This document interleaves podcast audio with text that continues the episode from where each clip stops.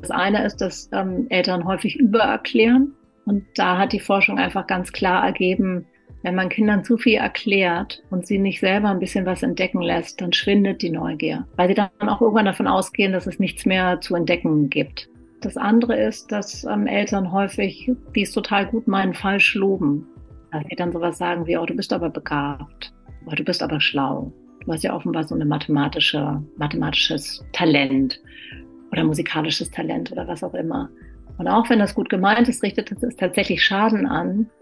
Wenn man so ein Lob hört, dann bleibt das Gefühl, aha, ich bin talentiert, aber wer weiß, ob mein Talent für die nächste Stufe reicht. Will lieber so auf Nummer sicher gehen. Während wenn man für seine Anstrengungsbereitschaft gelobt wird, dann steigt die Wahrscheinlichkeit, dass man sich auch noch mehr zutraut.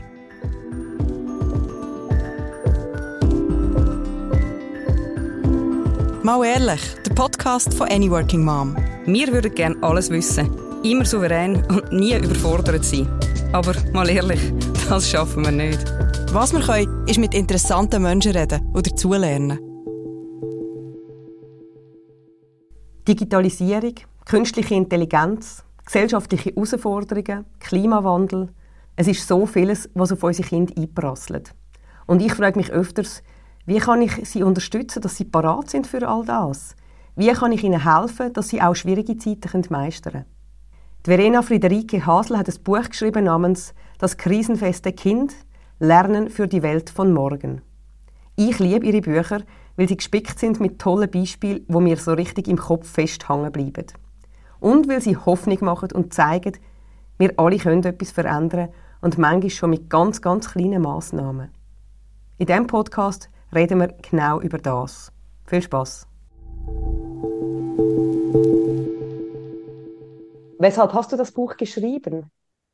Ich habe das Buch geschrieben, weil ich ähm, ein anderes Buch über Bildung geschrieben hatte. Das heißt Der tanzende Direktor. Und ich gemerkt habe, auf wie viel Resonanz das gestoßen ist und wie viel, ja, wie viel Bedarf da offensichtlich da ist. Und ähm, das richtete sich vor allem an Lehrer und Lehrerinnen.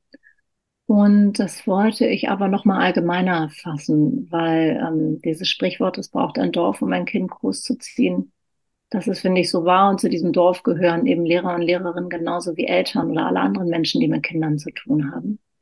Ich glaube doch, dass unsere Zeit krisenhafter ist als die Zeiten zuvor, dass unsere Kinder oder die Kinder anderer Menschen mehr Brüche in ihrem Leben, ähm, mit mehr Brüchen in ihrem Leben konfrontiert sein werden, als das bei uns der Fall war.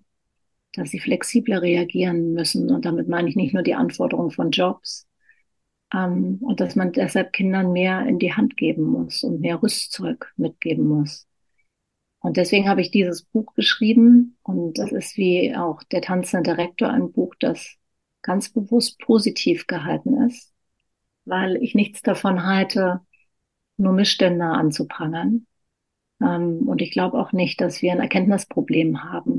Wir haben ein Umsetzungsproblem. Und ähm, das sage ich deshalb so ähm, ganz äh, dezidiert, weil ich ähm, mit meinen Büchern eben aufzeigen will, was man tun kann. Also, dass man nicht verharrt wie die äh, Maus vor der Schlange und sagt, um Gottes Willen, das ist alles so schrecklich, aber ich weiß nicht, wie wir es besser machen, sondern dass man wirklich ähm, ja Instrumente in die Hand bekommt.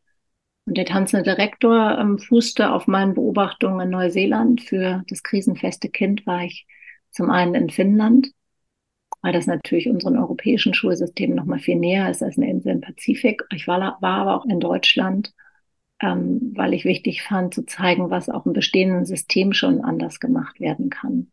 Und es ist, wie gesagt, ein Buch, ähm, was lange nicht Halt macht in der Schule, sondern was auch viele Tipps ähm, für Eltern bereithält, was sie ihren Kindern ja. im 21. Jahrhundert mitgeben sollten genau das fand ich so wertvoll und deshalb finde ich es wirklich sehr wertvoll für Eltern, weil du hast das gerade beschrieben, diese ein bisschen Ohnmacht, die man hat, wenn man denkt, was alles schief läuft und was auf unsere Kinder einprasselt.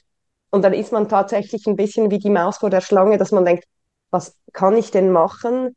Viele Eltern haben das Gefühl, sie kann, können nicht so viel einwirken auf die Schule. Du schreibst mal, deine Kinder gehen in die Schule wie immer. Also es wird mhm. halt einfach das gemacht, was wir sogar als Kinder als Schule erlebt haben oder ein bisschen verändert, aber nicht massiv verändert. Und deshalb fand ich ähm, diese Beispiele, diese positiven Beispiele so wahnsinnig bestärkend, weil es wirklich dann ein Buch ist, das mich rausnimmt aus der Ohnmacht und aus dem, dem Frust, den viele Eltern spüren, wenn es um Kinder, ich sage jetzt bewusst nicht immer nur Schule, sondern Kinder und Lernen und Neugier geht, wo wir alle merken, irgendwie läuft es da nicht so gut, aber was können wir tun? Ja, ja, und da gibt's eigentlich, ja, es gibt eine ganze Menge, also nur was, ähm, eine pers persönliche Anekdote. Ich war gerade mit meinen drei Töchtern in Rom und wir haben ja in unserer Welt das Problem, dass wir erschlagen sind vom Angebot, von dem, was es alles gibt, dass es uns schwerfällt, uns zu konzentrieren, dass da so viel ist und ähm, uns das manchmal überfordert. Und das kann man ja manchmal in bestimmten Situationen richtig so, ja, die, die bilden das richtig so ab. Und wir waren in einem Museum, im Museum Barberini. Und wenn man jetzt nur mal dieses Museum nimmt, und da gibt es unglaublich viele Gemälde, die man sich angucken kann. Da habe ich ähm, mir davor überlegt, dass ich mir einfach sechs Gemälde auswähle und habe zu denen selber noch mal ganz viel gelesen, ganz viele Geschichten die es rund um diese Gemälde gibt, wie Raphaels Bäckerstochter und äh, wer die gewesen sein könnte. Und dass sie dann irgendwann den Ring am Ringfinger ähm, entdeckt haben durch Röntgenaufnahmen im Jahr 2001. Also ganz viele Dinge, die diese Bilder so plastisch machen. Ähm, oder die Sage von Narziss, äh, weil wir uns Caravaggio-Gemälde angeguckt haben. Und dann haben wir uns einfach wirklich vor diese Kunstwerke gesetzt ähm, fanden die Leute teilweise ein bisschen nervig, dass wir da auf dem Boden hockten und ich habe den Mädchen Geschichten erzählt. Ähm, und dann sind wir da rausgegangen und sie haben gesagt, das war so schön. Und genau das ist es, glaube ich, was, was wir machen müssen, was ist für die Wirklichkeit auch so ein bisschen kuratieren für Kinder und dass wir ihnen beibringen, dass man in die Tiefe geht und nicht immer in die Breite gehen muss. Das jetzt sozusagen nur als äh, Symbol dafür, was, was es, glaube ich, braucht und was wir auch im Alltag immer mit den Kindern machen können. Das kann man ja auf ganz viele unterschiedliche Situationen übertragen. Mhm. Ja, ich finde das sehr schön, weil also ich hatte jetzt gerade Lust, ins Museum zu gehen und mich wieder mal in so ein Bild zu vertiefen, weil man sonst wirklich durchläuft und am Schluss irgendwas gesehen hat, aber irgendwie auch gar nichts. Genau, und dieser Zustand der Reizüberflutung, ähm, den haben wir ja ganz oft in unserem Alltag. Dass man tausend Sachen sieht, tausend Sachen macht, aber nichts so richtig tut, dass man sich nicht mehr richtig vertieft dass man nicht mehr selber kreativ ist, sondern viel konsumiert. Und da können wir im Alltag zu Hause mit Kindern ganz viel, ganz viel verändern. Mhm. Oder auch bei Museumsbesuchen, dass ich mit meinen Kindern oft mache, dass sie sich für die Gemälde setzen und die dann malen. Das haben wir im Picasso-Museum in Paris gemacht. Da saßen sie dann alle mit ihren Zeichenblöcken und haben sich was ausgesucht und das nachgemalt oder verändert oder so. Also man kann denen schon Zugänge zum, zur Welt so das ist, müssen sie dann nicht immer so machen, aber man kann sie ja zumindest darauf hinweisen, dass man das so ausprobieren könnte.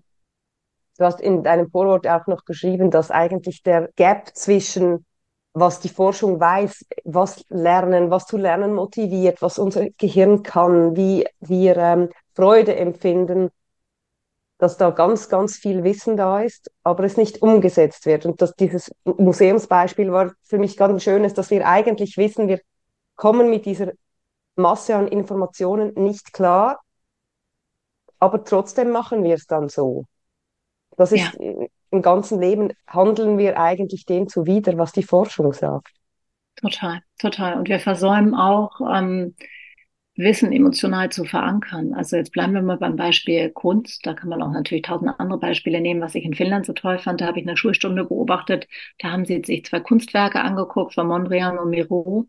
Und dann bekamen die Kinder aber die Aufgabe, einen Aufsatz zu schreiben, was die Betrachtung von diesen beiden Kunstwerken in mir auslöst.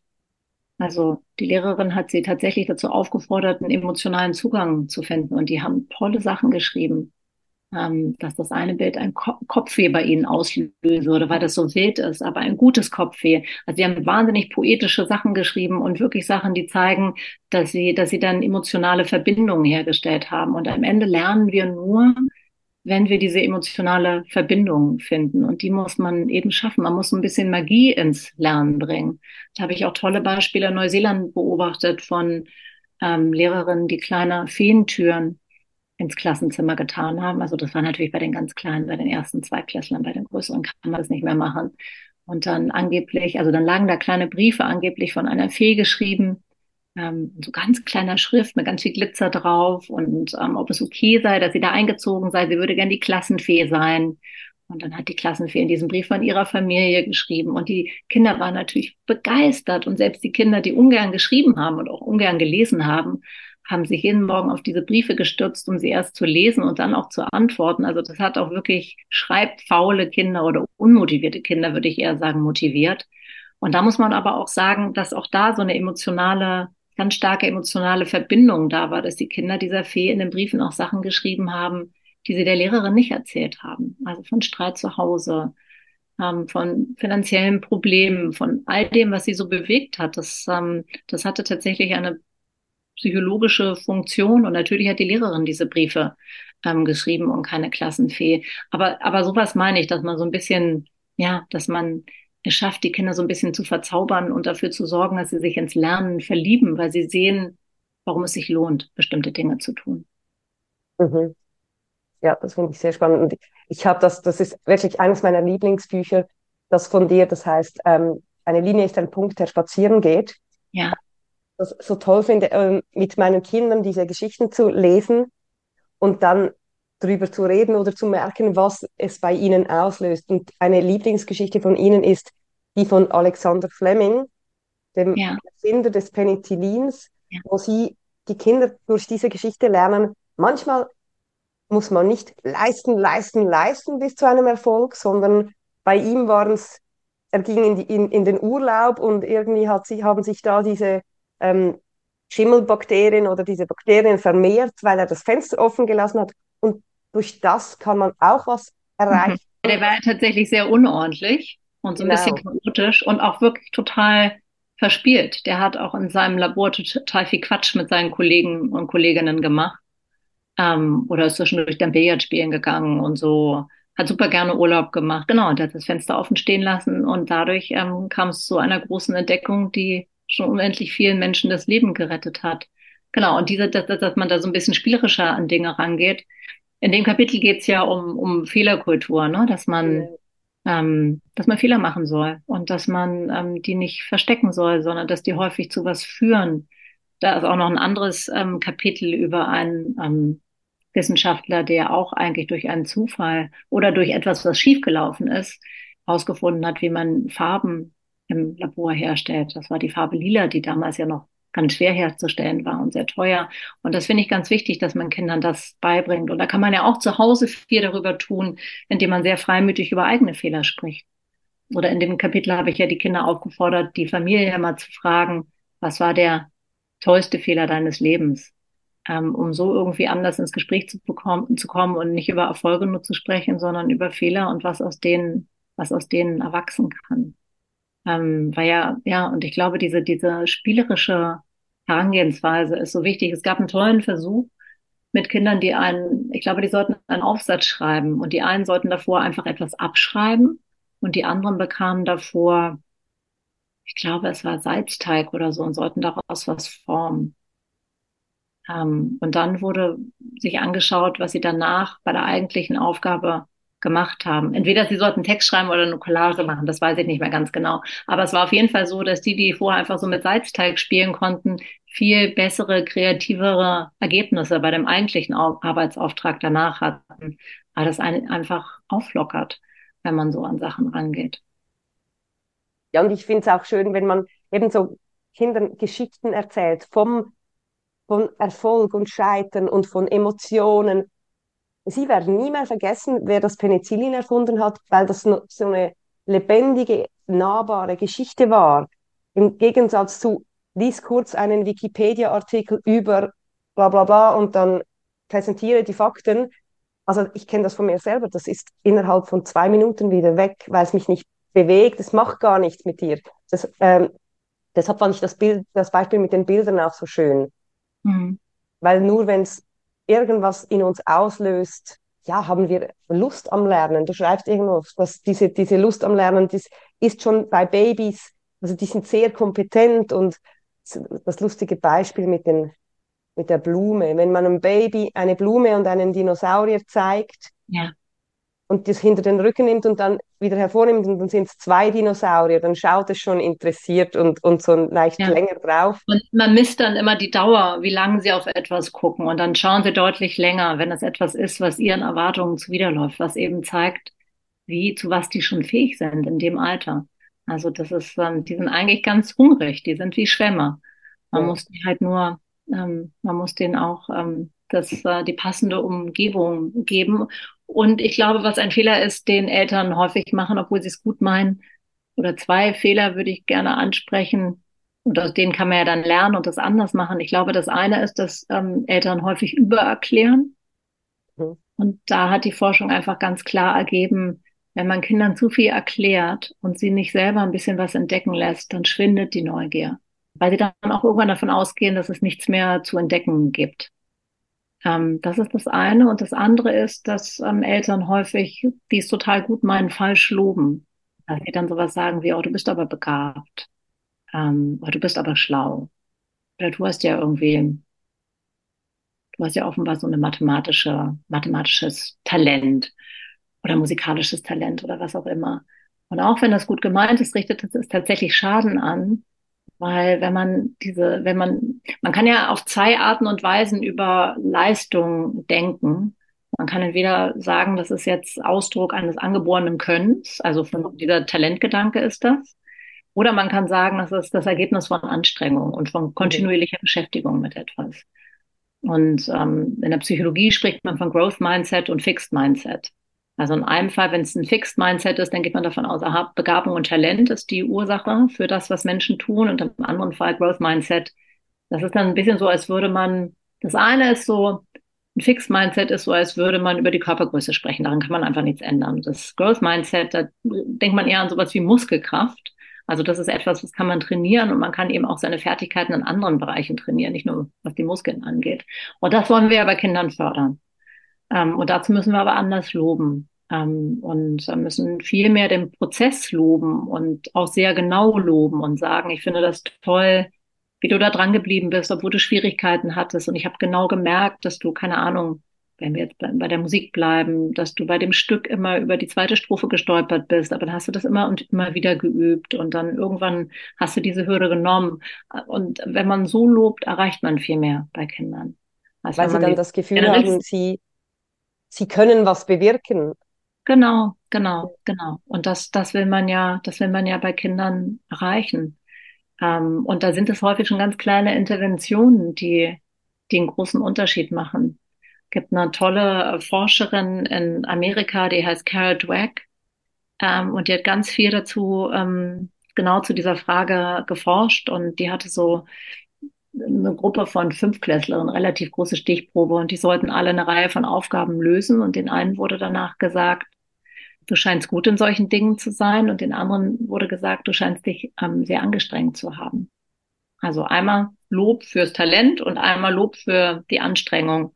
Und dann wurden sie gefragt, ob sie lieber noch ein paar Aufgaben auf dem gleichen Niveau lösen wollen oder schwierigere.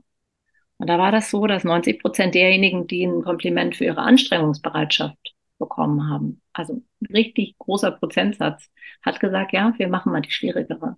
Und von den anderen waren viel weniger dazu bereit, weil sie sich das nicht zugetraut haben, weil sie, wenn, wenn man so ein Lob hört, dann bleibt das Gefühl, aha, ich bin talentiert, aber wer weiß, ob mein Talent für die nächste Stufe reicht. Ich will lieber so auf Nummer sicher gehen.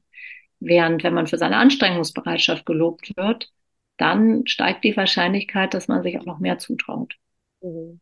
Damit man irgendwie sieht, dass man ein breites Spektrum hat, es ist, glaube ich, wichtig, dass man ähm, das, was Kinder tun, eben auch auf ähm, angemessen, ja, angemessen kommentiert. Mhm. Gibt es denn da eine Grenze, eben, wenn du sagst, die Anstrengung loben, dann denke ich immer so, inwieweit ähm, ist das dann, kippt es ins Manipulative oder ins, in diese Leistungsgesellschaft, man muss immer leisten, dass man auch signalisieren kann, hey, toll, wenn du dich anstrengst, du siehst ja, du kannst ganz vieles verändern, aber du musst dich nicht überall anstrengen.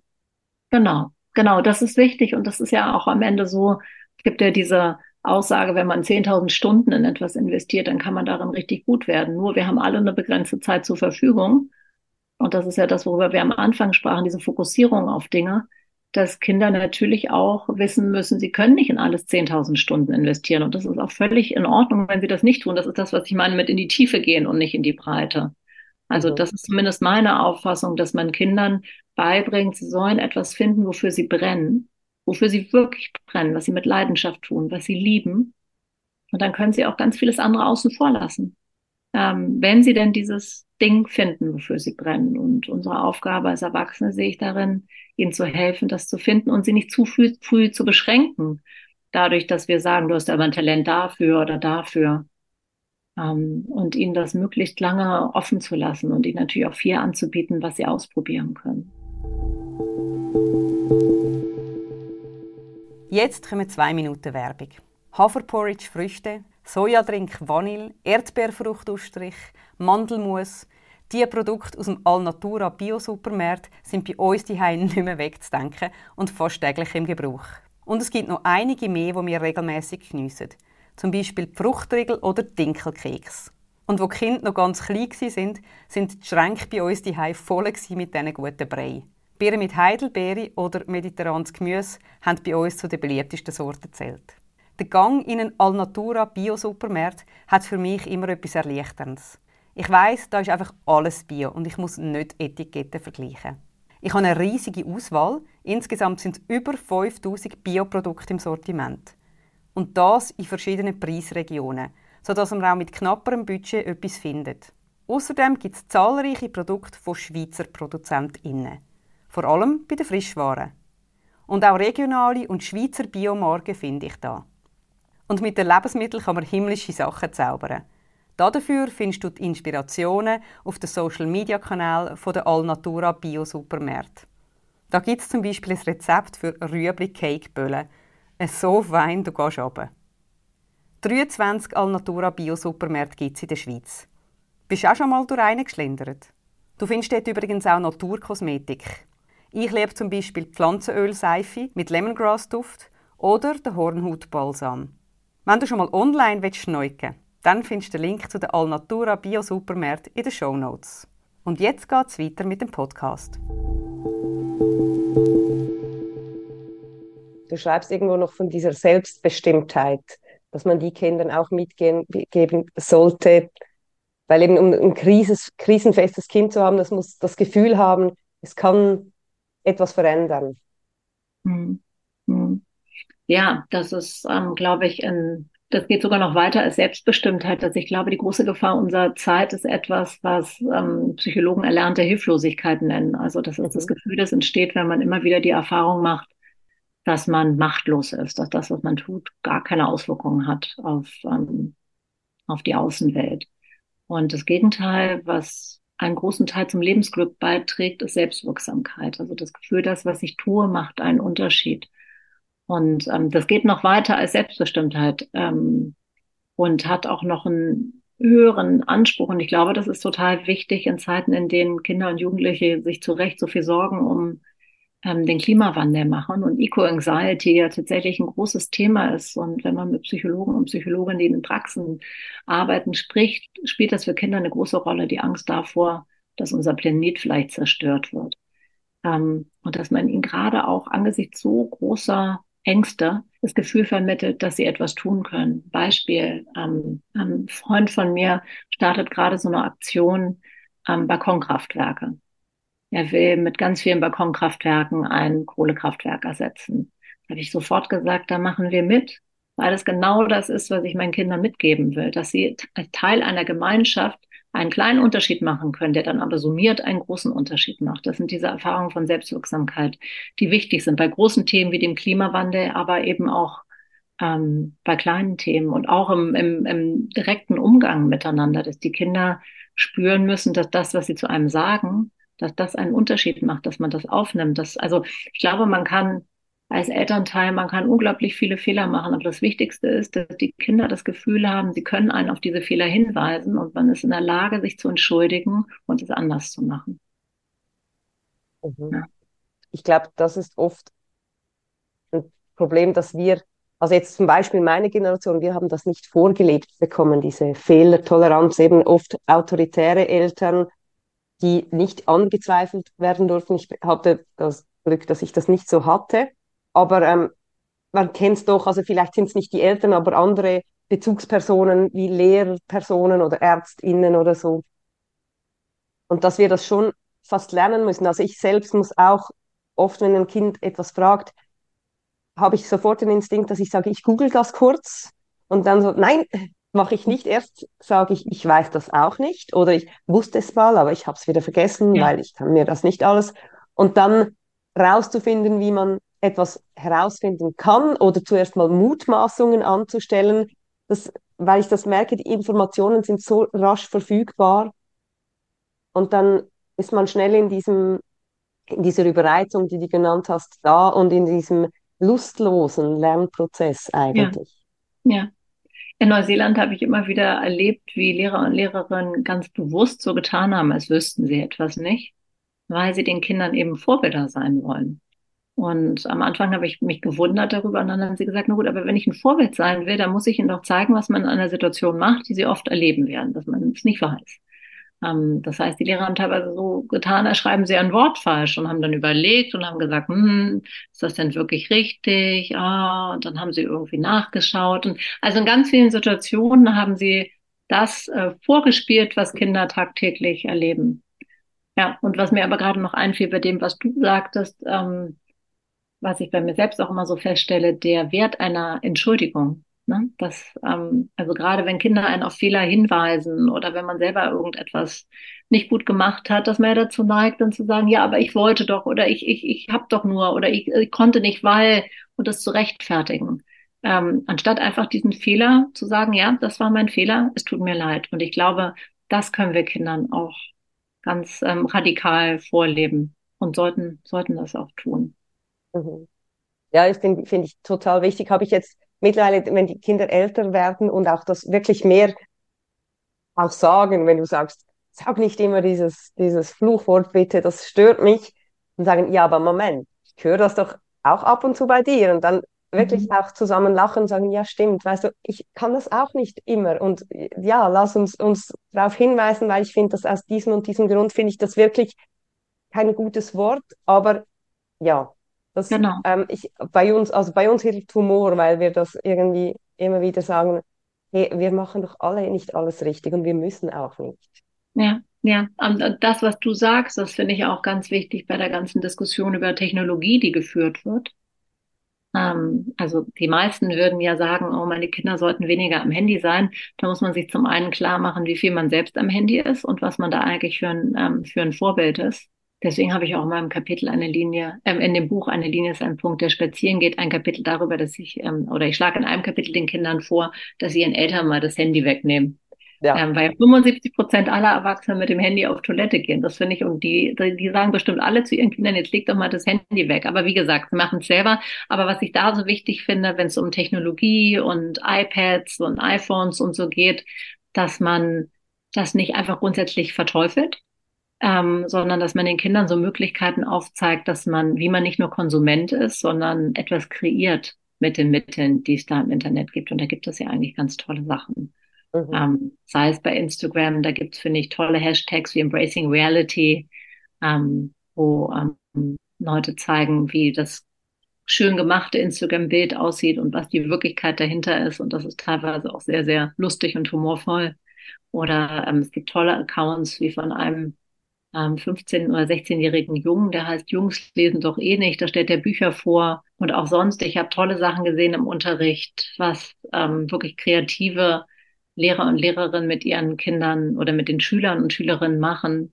Zum Beispiel eine Lehrerin, die ähm, sich Caspar David Friedrich mit den Kindern angeguckt hatte.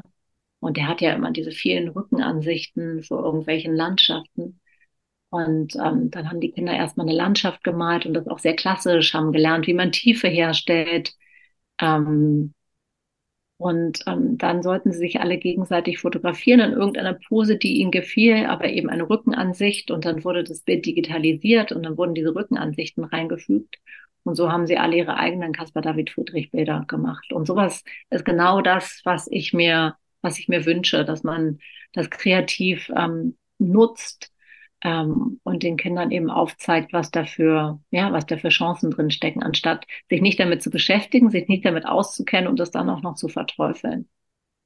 Ja, und du hast ich habe neulich gesagt, mal bei einer Lesung, habe ich, ähm, da waren viele Lehrer und Lehrerinnen. Und jetzt, ich sage gar nichts gegen Lehrer und Lehrerinnen, aber das fand ich so schade. Und da habe ich was über ChatGBT gesagt. Und hab, dann guckten ich ein paar ratlose Gesichter und dann frag, sagte ich kurz, aber das ist doch ein Begriff. Das war nicht ein Begriff. Das hatten aber auch von denen, die es kannten, hatten es ganz viele Leute noch nicht mal ausprobiert. Und das finde ich, wenn man mit Kindern arbeitet oder auch wenn man Kinder hat, finde ich das nicht gut. Mhm. Ja, und du hast das angesprochen, diese künstliche Intelligenz, die uns besorgt oder uns verunsichert. Schreibst aber irgendwo von einer Oxford-Studie, Studie, die sagt, dass ganz viele Jobs wegfallen werden wegen künstlicher Intelligenz. Also es ist, wie klar, es ist nicht aufzuhalten, die Schlange steht vor der Maus. Dass es schon wirklich bemerkenswert ist, dass wir uns dann nicht damit befassen und unsere Kinder nicht darauf vorbereiten, was man damit machen kann, wo die Grenzen sind, wo die, das Tolle dran ist. Ja, ja, genau. Und einfach so ein bisschen auch, ja, Sachen, Sachen ausprobiert. Ähm, meine eine Tochter sollte neulich ein Titelbild malen für eine Geschichte, die sie gelesen hatten. Und dann meinte ich, lass uns das nochmal mit Delhi ausprobieren. Also dieses Bildprogramm. Ähm, und fand ich aber schade, dass es nicht in der Schule ganz selbstverständlich gemacht wird, dass Kinder irgendwie damit in Berührung kommen. Und ich meine, wenn es um künstliche Intelligenz geht, das ist ja, das ist ähm, teilweise besorgniserregend, kann teilweise aber auch wunderbar sein. In der Medizin gibt es so viele Durchbrüche, die es ansonsten nicht geben würde, dank künstlicher Intelligenz. Ähm, ich glaube nur, dass es, wie du sagst, ganz wichtig ist, dass wir uns nicht verstecken davor und so tun, also wie so ein Kind, das sich ähm, in bestimmten Alter halten sie sich einfach die Augen zu beim Verstecken und denken, dann werden sie nicht gesehen, wenn sie nichts sehen. Also, dass wir nicht diesen Zugang wählen, sondern dass wir uns damit auseinandersetzen und uns auch klar machen, dass die emotionale Entwicklung von Kindern nochmal viel wichtiger geworden ist, weil die emotionalen Fähigkeiten sind eben das, was uns noch auf lange Sicht von künstlicher Intelligenz unterscheiden wird. Also unsere Neugier und unsere Empathie, das ist etwas, das wird uns so schnell keine Maschine nachmachen. Auch unsere Fehlbarkeit. Ähm, und ähm, das müssen wir deshalb nochmal stärker, stärker in den Fokus nehmen, wenn wir mit Kindern zu tun haben. Ja, und ich gehe davon aus, dass es ja bei Ihnen die Entwicklung zwischen, ähm, ich hatte kürzlich einen Layouter, der pensioniert wurde und hat, äh, also von, von der Zeitung, bei der ich gearbeitet habe, und der sagte, ähm, er hat Bleisatz gelernt und dann langsam kamen immer so weitere Schritte, wie eine Zeitung gemacht wird. Und dann dachte ich, wow, was für eine Kurve, die er da mitgemacht hat in den letzten 40 Jahren seines Arbeitslebens. Aber für unsere Kinder wird die Lernkurve oder nicht Lernkurve, aber die Entwicklungen, die werden sich ja noch schneller abspielen. Mhm. Deshalb, ja, ich weiß da auch oft noch nicht, eben, ich frage mich da oft, soll ich jetzt thematisieren, wie verunsichert ich bin durch all diese neuen Dinge? Soll ich mit ihnen, ja, mein Weg ist dann mit ihnen zu sagen, schau, jetzt ist wieder was Neues rausgekommen, lass uns das mal angucken. Ich habe auch keine Ahnung, mhm. aber ich weiß nicht, wie ich, wie ich ihnen ohne Angst etwas weiterbringen kann und ihre Neugier wecken kann. Das ist so ein Rausfinden im Moment. Mhm. Ja, also ich glaube, dass ähm, unsere Kinder viele Dinge viel natürlicher machen schon als, als, als wir. Und ich finde das immer wichtig, also jetzt nur ein Beispiel, meine ähm, große Tochter hat jetzt Be Real, diese neue App, ähm, und hat mich auch gefragt, ob sie die runterladen kann. Und dann haben wir es zusammen durchgelesen und auch, ähm, dass man nicht den Standort teilt und so. Da war ja aber vieles schon total klar. Aber was ich dann auch so gut fand, war, das ist ja eine französische App, ähm, dann so die Entstehungsgeschichte davon mit ihr zu lesen und ihr dann auch so ein bisschen was zu erzählen, dass die meisten Sachen aus Amerika kommen oder aus China und was die Probleme sind, die vielleicht damit verbunden sind und was das bedeutet, dass jetzt was aus Frankreich kommt und uns dann so mit Gründern zu beschäftigen und mit so einem Start-up und wie dann sowas funktioniert. Also ich finde, sie hat eine, also wir haben uns einfach nur über diese App unterhalten, aber es hat so unglaublich viel Material geboten für eine Unterhaltung, die weit darüber hinausging und bei der sie ganz viele Sachen auch, glaube ich, gehört hat, die sie dann interessiert haben. Mhm. Das fand ich schon mal einen ganz angenehmen ähm, Nebeneffekt. Ja, total. Klingt, es geht so ein kleines Universum auf. Das finde genau. ich. Genau. Kürzlich so eine Autofahrt, wo ich fand die total schön, weil wir über das Krankenkassensystem der Schweiz, die, die Kinder haben irgendwas gefragt, wie das ist, wenn man sich verletzt, wie man das bezahlen muss. Und dann haben wir, habe ich das irgendwie kindgerecht zu erklären versucht. Und dann sind wir plötzlich bei Tutanchamun gelandet, weshalb der ja. denn nicht sein, seine Verletzung irgendwie kurieren ließ. Vielleicht wäre er dann nicht gestorben und so. Und ich fand das so ja. schön, dass wir irgendeinen Erzählbogen machen. Ja. Und ich da, ja, ein Mittanzen darf mit ihren Gedanken. Ja, ja, das ist es. Aber du schreibst noch, ähm, was Kinder eigentlich brauchen für die, für die Zukunft. Und ich habe mir die, diese Stichworte rausgeschrieben, weil ich sie so bemerkenswert fand, weil ich glaube, viele Eltern, wenn sie so instinktiv, okay, was braucht man Kind? Einen guten Schulabschluss, einen ähm, höhere Fachhochschule, einen guten Beruf, etc., etc., etc. Das sind so die, wenn ich rumgefragt habe, so äh, stichwortartig im, im Bekanntenkreis, waren das die Dinge, die dann genannt wurden. Mein Kind braucht einen sicheren Job und, und du schreibst aber Begriffe wie Verantwortungsbewusstsein, Ambiguitätstoleranz, Fantasie und Vertrauen. Und ich fand das so schön, weil das so Luft gibt den mhm. Eltern auch zum um verstehen. Man muss sich jetzt nicht auf diese eine Schulkarriere festnageln. Ja, gerade weil wir stehen ja vor der wahnsinnigen Aufgabe, unsere Kinder für die Zukunft vorzubereiten, von der niemand weiß, wie sie aussehen wird, weil die Entwicklung ja immer schneller ist und die Veränderungen immer schneller kommen. Und ähm, dafür brauchen Kinder wirklich andere Fähigkeiten als das, was heute in der Schule vermittelt wird.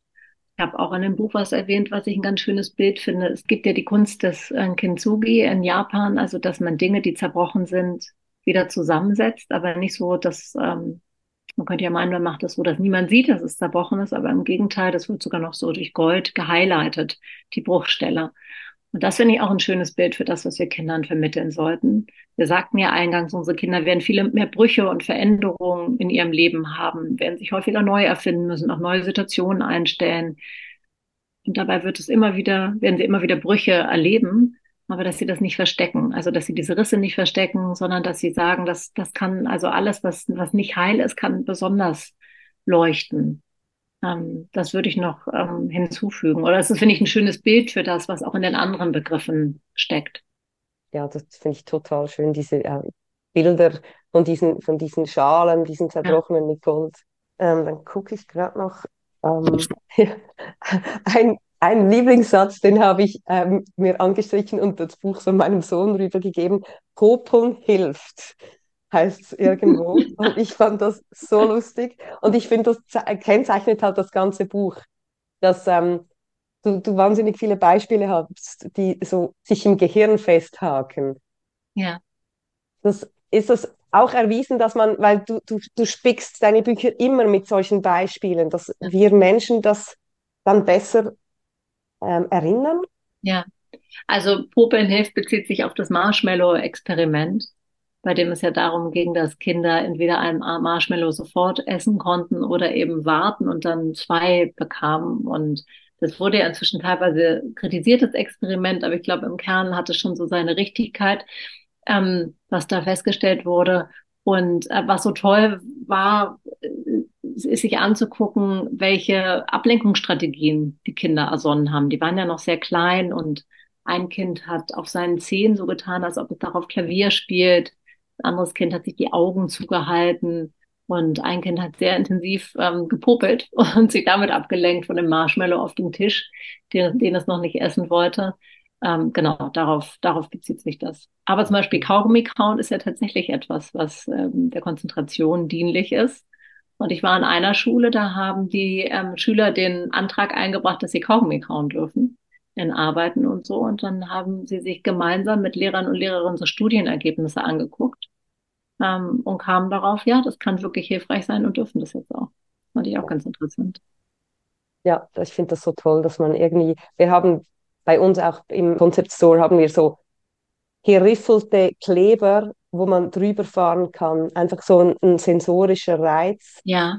Was ich ganz viel, also ich kenne jetzt schon viele Erwachsene, dass, die sagen, hey, das tut mir so gut und auch Kinder ja. jetzt einfach, die merken, ich brauche irgendwie was ab und zu und dann kann ich dort mit dem Finger drüber fahren und ich habe einen Reiz, es kratzt ja. ein bisschen. Ja. Das ist, und das ist, find, ich finde das so schön auch, um zu sagen, hey, ob du kippeln musst mit deinem Stuhl oder irgendwas noch ein, so ein Fidget Spider rumdrehen. Das ist, dein Gehirn braucht das offenbar, um ja. ab und zu irgendwie sich da wieder auf, äh, auf etwas konzentrieren zu können. Es ist doch gut, wenn du rausfindest, was dir hilft.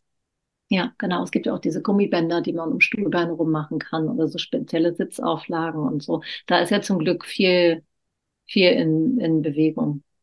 Ähm, ja. dass, Leute, dass Leuten das klarer wird, dass sowas ähm, einfach teilweise hilft. Ja.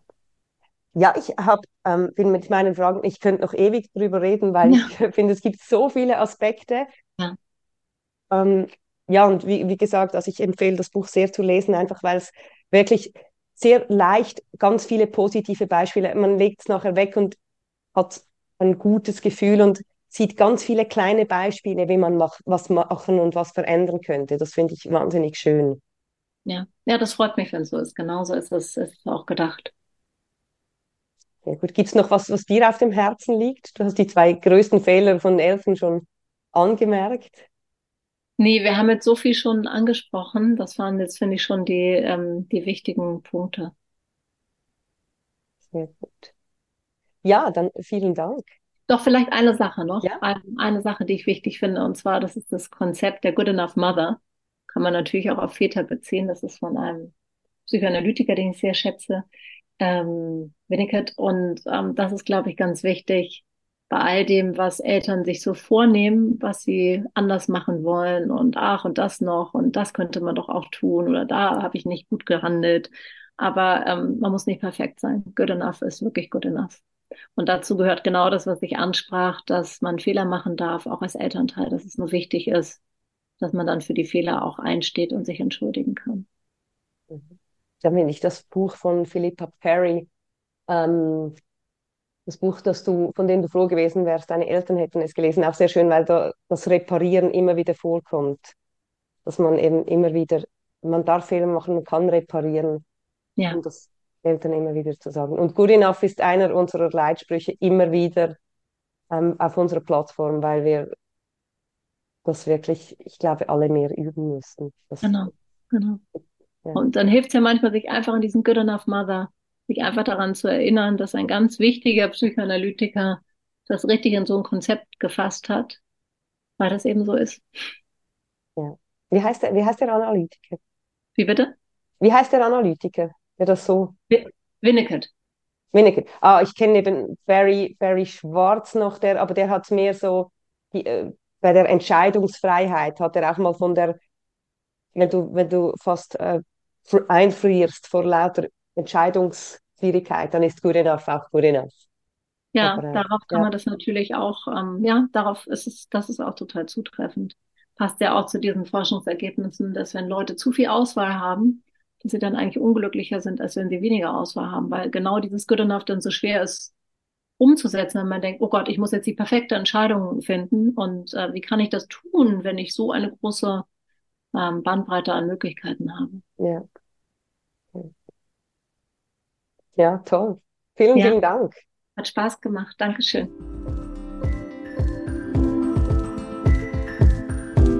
Das ist mal ehrlich. Der Podcast von Any Working Mom. Danke vielmals fürs Zuhören. Musik und Support von den Jingle Jungle Tonstudios. Ihr findet uns auch auf anyworkingmom.com, auf Instagram, Facebook und Pinterest. Bis gleich.